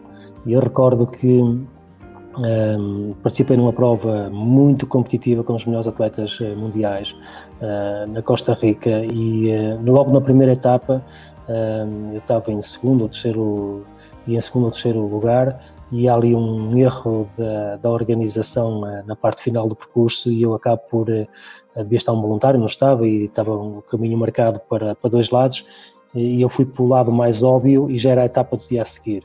E acabei por fazer eh, mais uns 30 ou 40 quilómetros do, do, que, do que eu devia, e eu não estava a acreditar porque estava, com, estava a correr sempre e a aparecer as marcações, as fitas, e nunca mais aparecia a meta, bem, alguma coisa se passa. E quando cheguei eh, já andava toda, eh, toda a logística, toda, toda a organização à minha procura eh, e tínhamos ali um problema grave. Uh, e de facto o organizador uh, virou-se para mim e disse-me: Carlos, não sei como é que vamos resolver este problema, uh, porque parte da culpa é nossa, e, mas agora também é injusto para os atletas que estão a competir nós atribuir, atribuirmos um, um tempo que te coloque capaz de ainda disputares esta, esta corrida. E a única coisa que lhe disse, olha, deixa-me correr, uh, atribui-me o tempo em que, em que eu apareci agora, portanto é, fui, fui quase dos últimos a chegar uh, e deixa-me correr nos dias seguintes, nos próximos cinco dias, que eram, eram também seis etapas e um, eu estou aqui para desfrutar deste ambiente e desta, desta corrida, isso está acima de qualquer competição para mim eh, não é o fundamental. E, eh, e, ficou toda a gente eh, admirada com, com esta minha reação, mas é a minha forma de estar e a minha forma de estar eu coloco-a uh, também na organização dos meus eventos e uh, eu percebo uh, que cada um dos, dos meus clientes, dos, das pessoas que estão a participar, uh, têm que viver estas, estas aventuras de uma forma muito intensa e é injusto por ter um dia mau ser retirados da corrida e ser mandados embora. Portanto, isso comigo nunca vai acontecer. Sim. Carlos, é, com sucesso, posso dizer isso, que foi um sucesso, Peneda Gerês, é, te inspirou a trabalhar numa outra região de Portugal que foi a Foscoa Douro. É, uhum. Você fez uma primeira edição celebrativa e depois, agora em 2019 teve a edição oficial. É, qual a diferença entre Foscoa Douro e Peneda Gerês e por que fazer uma nova prova de estágios? Sim, um, nós um, no Peneda Gerês a prova é montanha pura, é é uma prova muito, muito técnica, muito difícil para, para a maioria de, um, dos corredores. Um, e nós temos uma, uma comunidade muito grande, uh, e tu vias as comunidades de Singapura, por exemplo, e de, dos orientais, que têm uma dificuldade bastante grande uh, nos terrenos da Peneda Jerez, porque essas comunidades acabam por não ter uh, capacidade de treinar nos seus países em terrenos tão, tão técnicos, tão, tão complicados. E um, eu tinha, de facto, aqui duas escolhas, ou fazer uma, uma prova diferente na costa, junto ao mar, ou fazer neste ambiente incrível, também ele, património da, da humanidade, todo o Baldo Douro, onde temos muitas quintas dos melhores vinhos mundiais, vencedores de grandes, grandes prémios mundiais, com cenários muito diferenciados um, e tinha, tinha ali uma base logística em Foscoa incrível e que um, era um suporte grande para, para criarmos ali uma, uma um, um, campo base para, para a saída de cada uma destas etapas e acabou por nascer desta forma, dar aqui uma, uma segunda, uma oportunidade diferente a todos aqueles que nos visitam uh, de conhecer uma região diferente de Portugal e está, creio que é um projeto que foi muito bem concebido e este ano dificilmente conseguiremos ter essa, essa segunda edição. Ano passado já estiveram cerca de 70 atletas, este ano contávamos ter os 96 atletas de limite, que é a capacidade dessa, dessa base logística, desse centro de alto rendimento, um, mas uh, no próximo ano esperamos uh, voltar com força com, com, uh, com esse projeto e acredito, tal como o Peneira Jerez, será um sucesso por, por, por, alguns anos ou por muitos anos. Sem dúvida, e pretendo estar presente tanto em Peneda Gerês novamente, quanto em Foscoadouro, que eu ainda não conheço. Carlos, é, entrando um pouquinho nesse, nesse lado é, não competitivo, você, esse ano seria um ano importante para você no Trail Tour, né? Que são uhum. é, mais experiências de, de trail, não praticamente não voltada para a competição, é mais mesmo para conhecer as regiões de Portugal. É, a pergunta que eu queria te fazer é a seguinte: é, é um, um, novo nicho que está surgindo no mundo, assim, de atletas que já não querem mais competir e sim viverem experiências. É, isso está começando agora ou ainda vai começar? Ou já, já tem algum tempo que isso acontece? Explica para gente aí. Olha, eu já comecei a fazer isso em 2011, 2012. Uh, tanto aqui no Peneda Jerez, em Portugal, como nos, uh, nos Alpes, uh, em, vários, em vários pontos. Depois, com a necessidade de me concentrar na competição e na organização de, de, das provas, deixei um bocadinho de lado. agora, com a crescente o crescente aumento de, de, número de participantes, só para teres noção, em Portugal, registados, federados na Federação na Associação Trail Running Portugal eh, já são mais de 11 mil pessoas. Um, nós temos eh, centenas e centenas de atletas internacionais, como tu vês no Peneda Jerez, um, a visitar eh, a visitar e a participar nos nossos eventos, não só no Peneda Jerez, mas nas outras provas também, um, provas de um dia, uh, e uh, temos, uh, eles, cada um de, destas pessoas que nos visitam, pedem-nos programas eh, alternativos, eh, portanto, vêm competir um dia e depois querem ficar uma semana a conhecer o, eh, o resto de Portugal. E nasce, este projeto do Trail Tour nasce um bocadinho nessa, nessa necessidade. Porque não criar programas para cada uma destas regiões, uhum. eleger aqui as melhores regiões de Portugal, como os Açores, vamos ter na Madeira também, Costa Vicentina, que é uma costa incrível no sul de, de Portugal, na zona centro, com as aldeias de Xisto, a Peneda Jerez, o Douro, o, todo o Minho.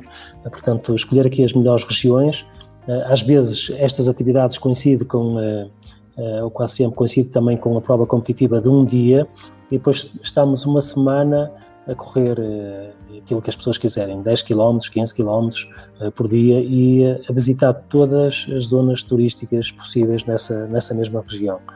Portanto, é um programa muito, muito intenso, uh, do qual também está muito presente a gastronomia, os bons hotéis, o relaxe, uh, portanto, turismo puro, uh, mas o que nos une todos, grupos sempre bastante pequenos, grupos entre 6 a 15 pessoas, limite máximo de 20 pessoas, onde a atenção é dada a cada uma destas pessoas e destes visitantes e eh, eu acredito que eh, este projeto que lancei este ano tem uma força muito grande, eh, até nos próximos anos, devido a este problema do Covid-19, onde as pessoas, quem nos visita estará mais apreensivo para essas grandes provas de massas, estará muito mais predisposto a este tipo de experiências um, pessoais do que, do que essas mesmas competições. Portanto, é algo que uh, encaro com, um, com, com uh, grande otimismo para os próximos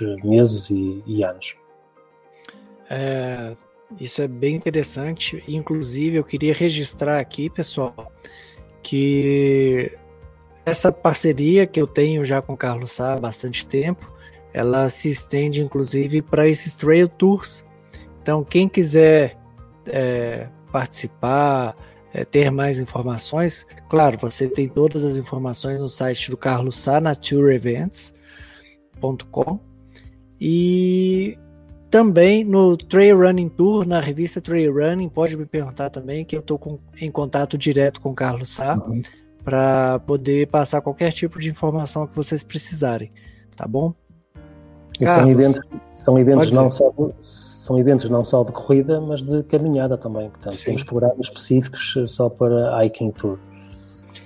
Inclusive, é, a Trail Running Tour que eu criei esse ano foi por incentivo do Carlos, quando ele, ele ficava me falando: Almir, esse é o futuro, esse é o futuro. Começa a fazer aí algumas coisas e tal. Eu sempre tive um pouco de medo de fazer por conta de criar logística, mas eu tô vencendo um pouco esse medo, tô tentando criar algumas coisas aqui em parceria com algumas pessoas aqui do Brasil para poder oferecer esses trail tours em, nos lugares mais bonitos aqui do Brasil também. E, claro, né, para toda a gente, como dizem os portugueses, é, inclusive para os portugueses aí que o Carlos já trabalha há tanto tempo. Carlos, você falou aí da Ilha da Madeira, você já esteve lá no Alto do Pod, na Miúte, né? Sim, já participei uh, duas vezes, uh, pelo menos duas vezes. Uh, venci em 2013 e é uma, é uma prova que foi crescendo com a entrada no circuito World Tour. foi crescendo de ano para ano e ganhando um protagonismo no panorama internacional muito grande e é uma ilha absolutamente fantástica. Portugal tem esta, tal como vocês, no Brasil tem esta, mas Portugal, um país tão pequeno, tem esta capacidade de ter cenários muito diversificados os Açores não têm nada a ver com a Madeira, a Madeira não tem nada a ver com o sul de Portugal, o sul de Portugal não tem nada a ver com o centro e o norte, e nós somos um, retângulozinho muito pequeno, mas a cada 100 km, a cada 200 km, uh, o cenário tem essa capacidade de mudar completamente e dar uma experiência incrível. Um, e, e portanto, para desportos outdoor, eh, devido a ter um clima também muito favorável, eh, consegue-se fazer eh, este tipo de atividades o ano inteiro, o que é uma mais-valia, até porque em grandes países da Europa, como, como os nórdicos, acabam por ter aqui 5, 6 meses de, de verão a oportunidade para fazer aquilo que nós fazemos durante 12 meses do ano. Sim. Carlos, é, a gente já falou aqui de bastante coisa, ainda tem algumas coisas para falar aqui. É, para quem não sabe, pessoal, o Carlos ele já foi recordista de ascensão e descida mais rápida aqui na Argentina, no Aconcagua. Fala um pouquinho para a gente dessa experiência também, Carlos. Porque todo mundo sabe que o Killian foi lá e fez, e depois veio o Cal Egloff e, e bateu o recorde Sim. do Killian. Mas você já, já teve com, com esse título Sim. aí de. Eu estive no ano antes estive no ano antes de, do Killian, uh, acabei por uh, fazer, um, fazer um bom tempo, mas uh, não, acaba por não ser um tempo comparável com, eh, com esses dois grandes atletas, até porque acabei por apanhar uma, uma, tempestade e ter neve a partir dos, dos 5.500 metros. e tive uma tentativa, tive que eh, que desistir a 400 metros de, do cume eh, estava demasiado perigoso, com risco de avalanches e estava completamente exausto. Uh, desci novamente toda a montanha, dois dias depois, uh, dois ou três dias depois, fiz nova tentativa, mesmo assim consegui chegar ao cume, mas a partir dos 5 mil metros, para não correr riscos maiores, já, já fiz todo esse percurso com botas plásticas, com material muito pesado, portanto foi mais uma travessia de, de alpinismo do que, do que aquilo que eu estava à espera, Uh, mesmo assim consegui fazer um tempo muito bom, bombástico na, para estas condições e, um, e colocar ali, uh, uh, portanto fazer uma aventura, mais que o tempo, mais que vencer provas, mais do que é vencer estes desafios, vencermos a, a nós próprios e é isso que é, que é importante. E um, no ano antes de eu participar tivemos lá Uh, Luís Alberto Hernando, uh, este, três vezes campeão do mundo uh, e acabou por não conseguir bater esse recorde antigo, anterior, um, com problemas de altitude, creio. Mesmo o Killian também teve muita dificuldade. Um, tive, inclusive, tive que abortar uma, uma das tentativas, um, porque esta montanha coloca-nos, de facto, grandes desafios. Uh, são quase 7 mil metros de altitude.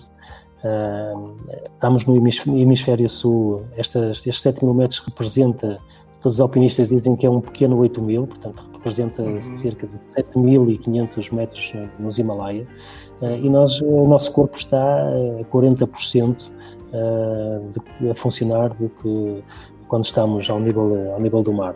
Portanto, fazer isto em velocidade é, é algo um, algo que pode ser até arriscado uh, para, para, a nossa saúde e um, ehm, temos de ter um controle muito grande sobre o nosso organismo e um treino uh, muito focalizado e, estarmos mesmo no máximo das nossas capacidades físicas para se conseguir uma coisa destas. É, Carlos, é, a gente sabe, a gente já falou aqui, inclusive, que um dos seus grandes resultados no TMB veio logo em, foi logo em sequência da, da Badwater que você tinha corrido. Foi, salvo engano, cinco semanas após de correr a Badwater, você fez o Ultra Trail do Mont Blanc. É, mas em 2017 aconteceu uma coisa também extraordinária, que uhum. foi você participou do, do TMB naquele é, aquele ano que tivemos François Daene, Killian, Jim Oslin, Paul Capel, uhum. Zach Miller, é, Xavier Tevenar, todo mundo estava lá, você estava entre eles, é, eu estava acompanhando daqui de casa, louco da vida, eu via você nos pontos de apoio, e acabou que teve uma tempestade, o vento branco, né? E você teve um problema de congelamento de retina, teve que se retirar e logo na semana seguinte ou duas semanas depois você participou do Tour de Jean e foi quarto colocado. Conta pra gente essas duas experiências aí. Sim, eu fiz, um, fiz uma preparação que uh, tinha tinha-me inscrito nas duas provas e uh, se eu tivesse suficientemente rápido e, e, uh, e com se eu achasse que tinha capacidade para mais uma vez correr para, para o top 10, eu apostaria no, no UTMB.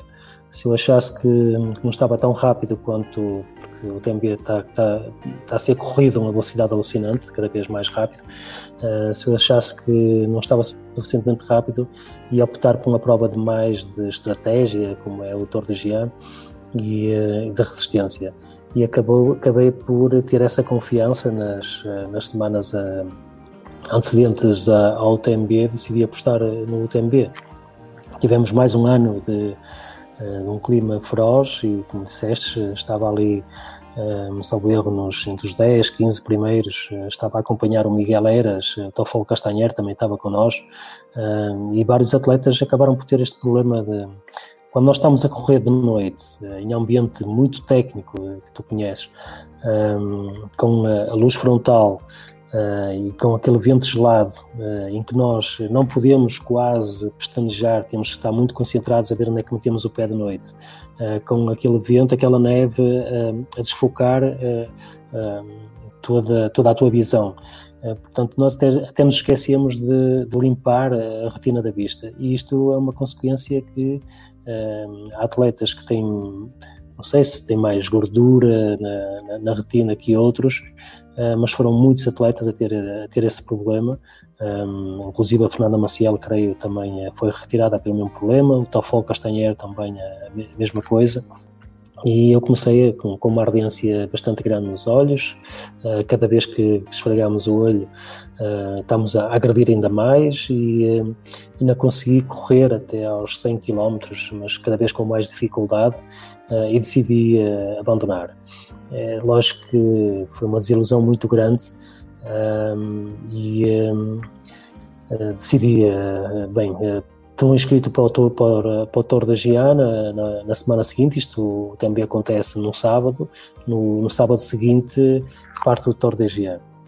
E um, decidi estar na linha da partida e tentar uh, partir, porque até quando tens sponsors, eh, estás numa linha de partida, estás a fazer a partida, há toda uma comunicação associada aos, aos atletas da elite que estão na, na linha de partida, um, ehm, que já é importante para, para os próprios sponsors.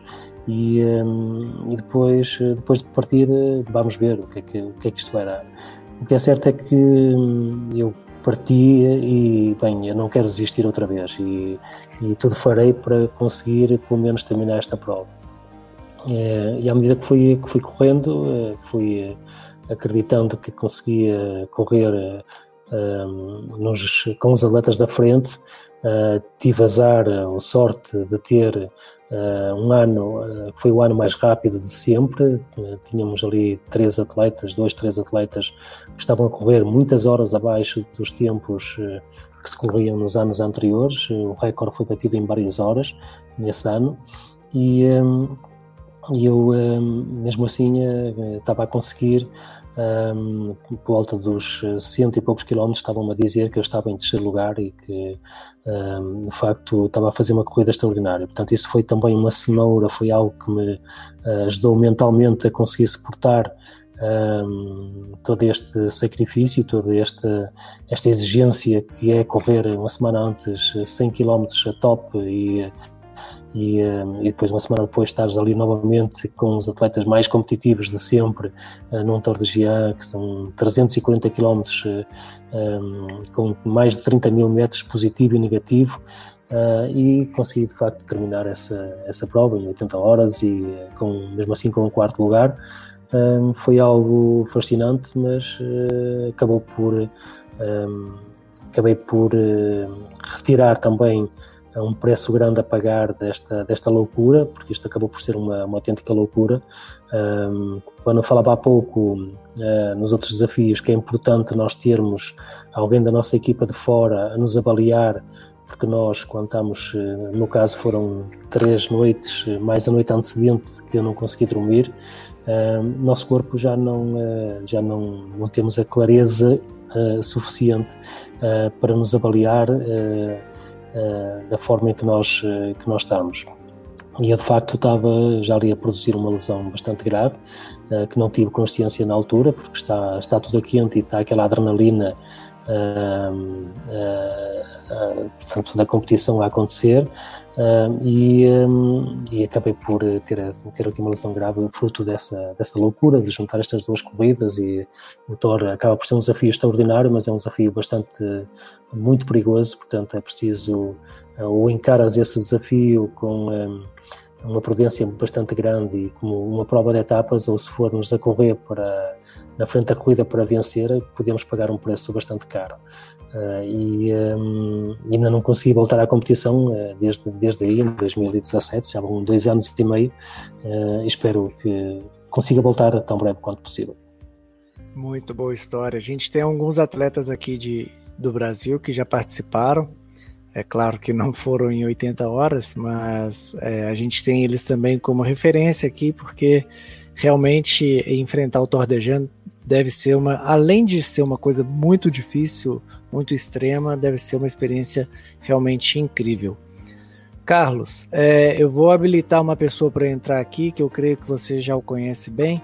É só para dar um alô mesmo, é o meu treinador. Vamos ver se você lembra dele. Rafael. Fala, Grande Carlos. Boas, tudo bem?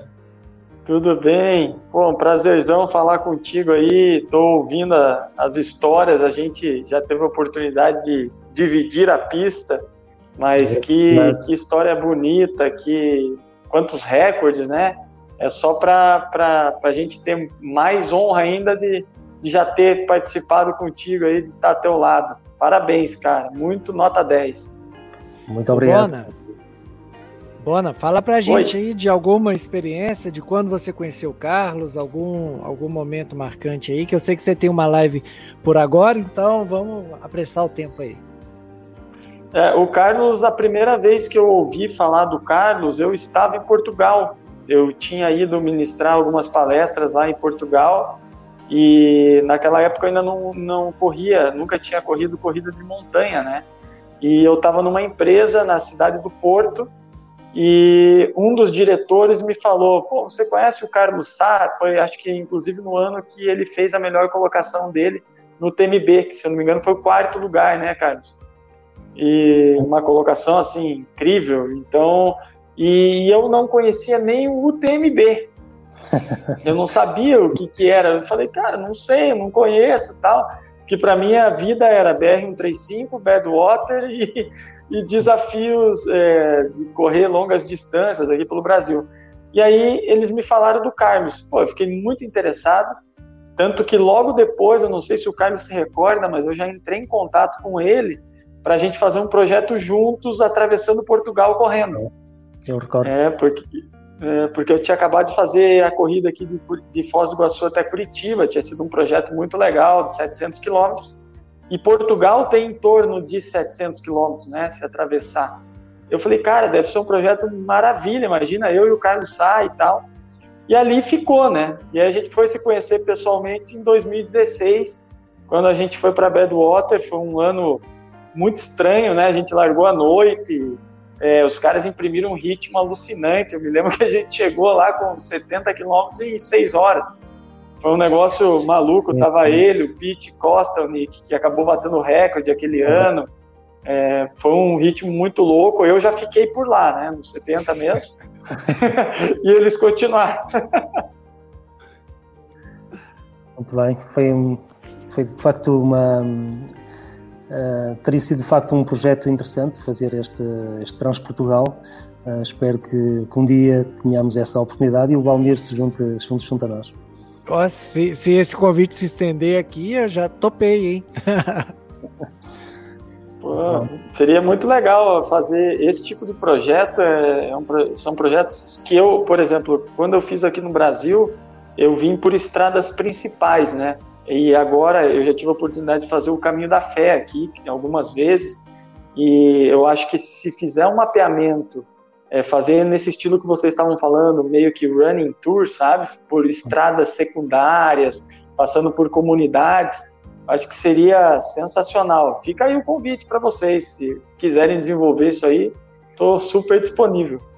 Eu já, temos, já temos algumas ideias e uh, provavelmente este ano ainda vai acontecer algo do, do, género, mas temos também uma estrada que é Nacional 2, não sei se já ouviste falar, que é a maior estrada da Europa, chamam-la Route 666 portuguesa, uh, e é um projeto incrível que percorre todo o interior, são 738 quilómetros, uh, portanto seria um projeto fantástico para nós, uh, portugueses e brasileiros, juntarmos um grupo aí legal para, para podermos fazer este projeto.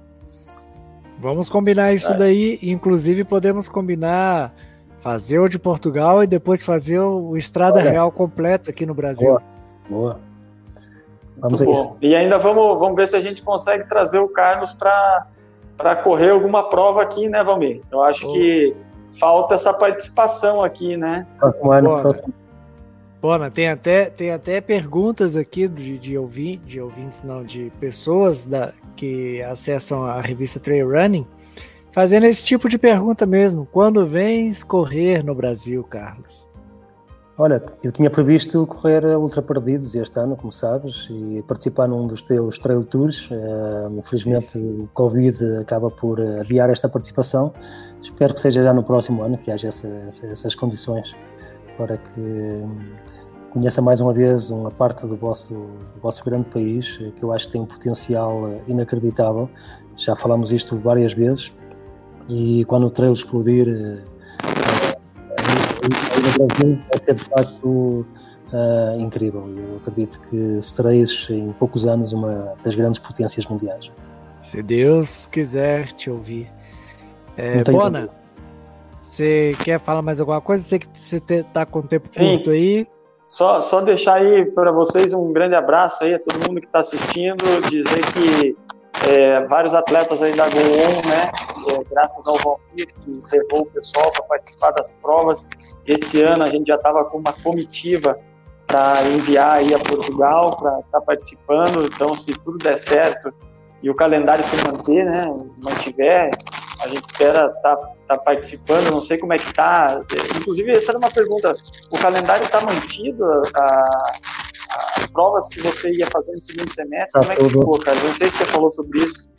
Não, não falei, mas está tá, tá tudo em suspenso, está tudo ainda não sabemos muito bem aquilo que vai acontecer, uh, mas acredito que um, os uh, conseguimos uh, organizar algum problema. O fantástico era muito claro.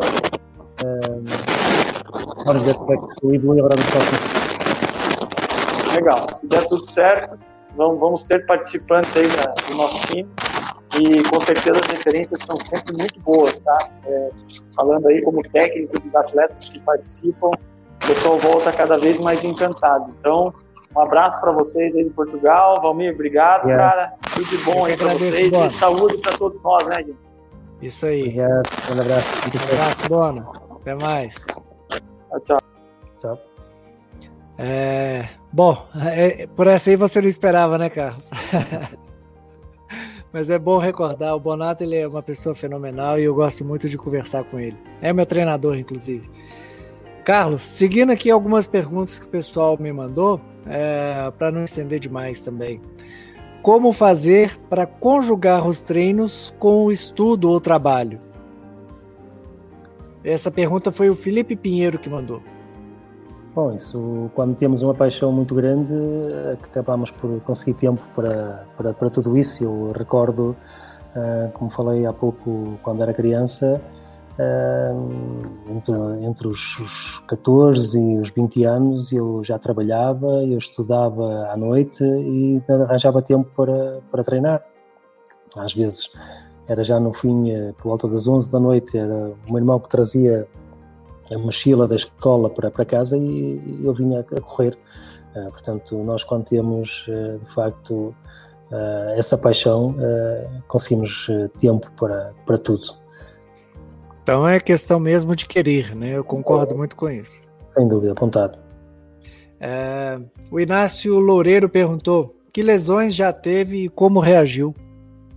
Boa pergunta. Olha, é, eu tive sempre a felicidade, mesmo fazendo muitas provas, eh, muitas ultras e muitas delas muito extremas, como falámos eh, já uh, anteriormente, acabei por ter sempre a sorte de, de ter muito poucas lesões, uh, tenho muita massa muscular, consegui, consegui sempre uh, suportar todo, todo esse impacto no meu organismo e a primeira grande lesão acabou por ser mesmo esta aqui, fruto de, desta participação no Torte de Portanto, eh, nem todos somos, somos iguais, há atletas que são predispostos mais a essas mesmas lesões.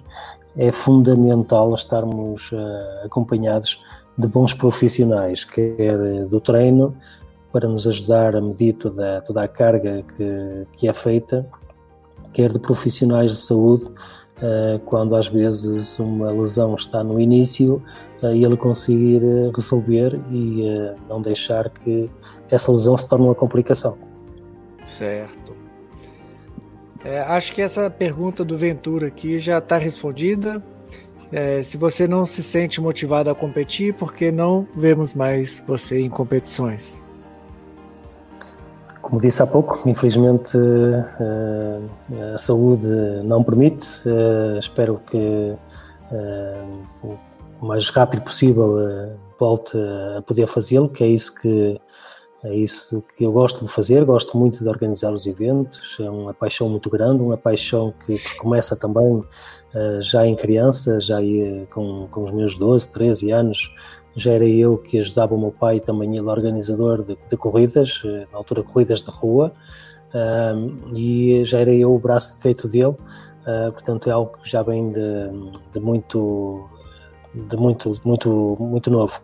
Um, e poder partilhar estas aventuras uh, com todos os atletas que nos, uh, que nos recebem, que nos, uh, que nos visitam, um, é, é, gratificante. Mas aquilo que me mexe mesmo, aquilo que, que, me dá prazer mesmo, é poder estar eu a viver essa mesma experiência e eu, a, eu e o meu corpo no limite, tentar competir e a fazer cada vez mais e melhor e poder, eh, aliás, estar dois anos sem, sem, sem viver isto tem sido um período muito complicado, mas eh, a nossa saúde primeiro e temos que dar tempo ao tempo e eu acredito que será uma fase que rapidamente passará.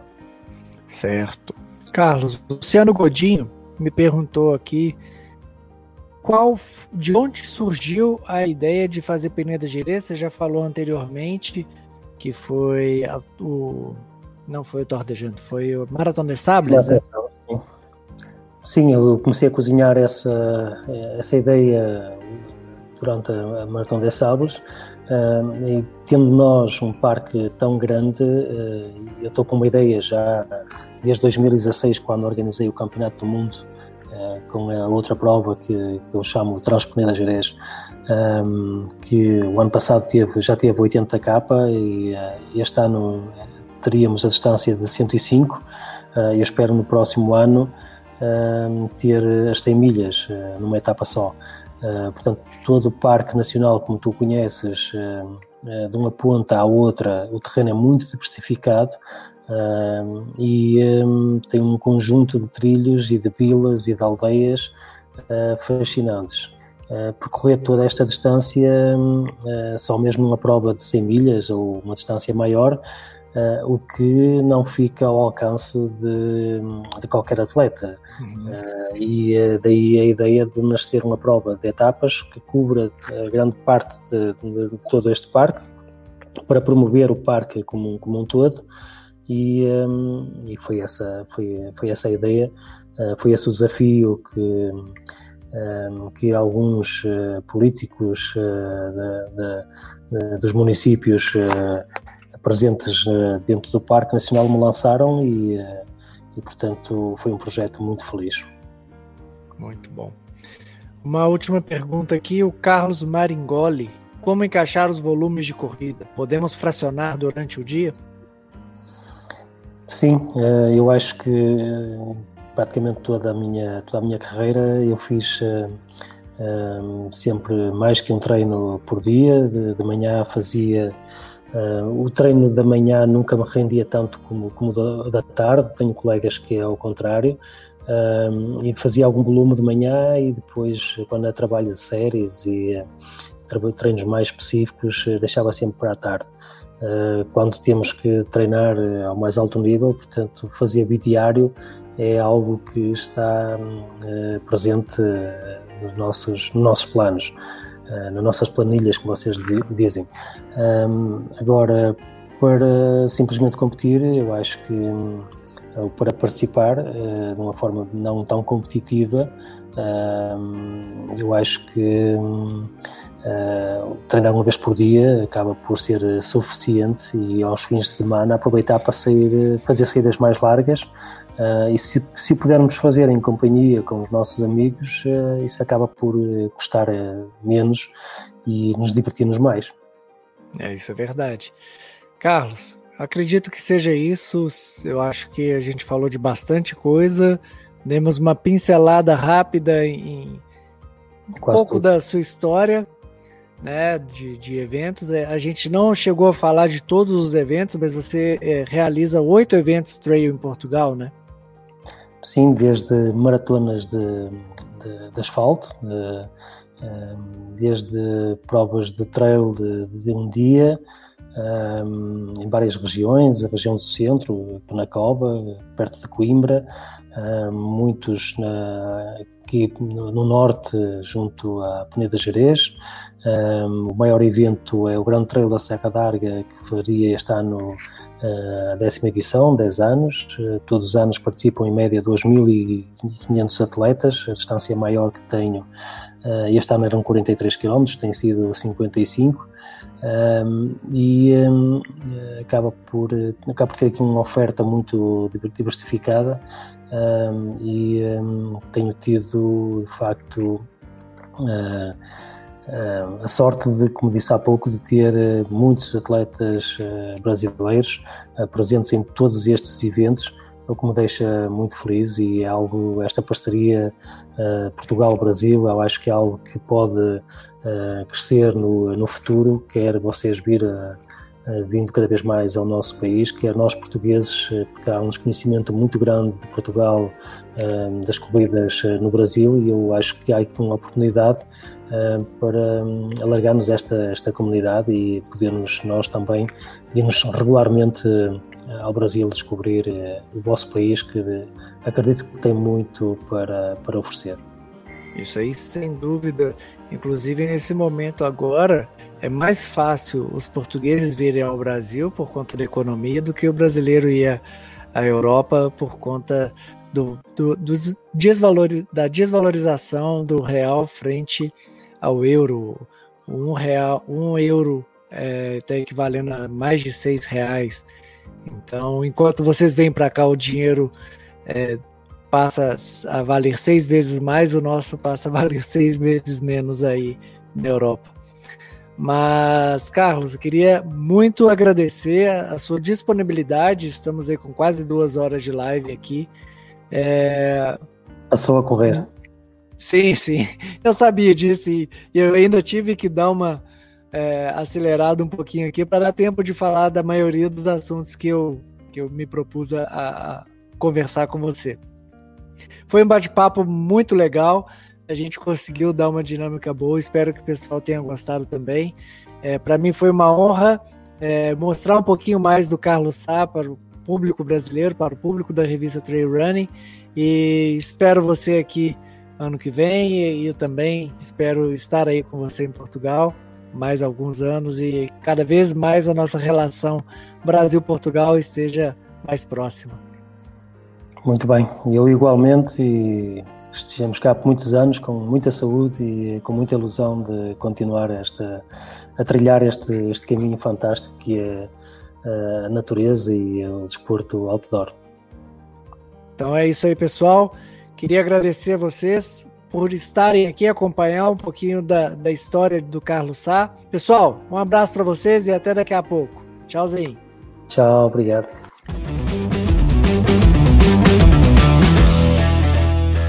Bom te ter por aqui. Espero que tenha curtido e aproveite para compartilhar com um amigo este episódio para que possamos cada vez mais fazer nosso esporte mais forte. Um grande abraço e até o próximo!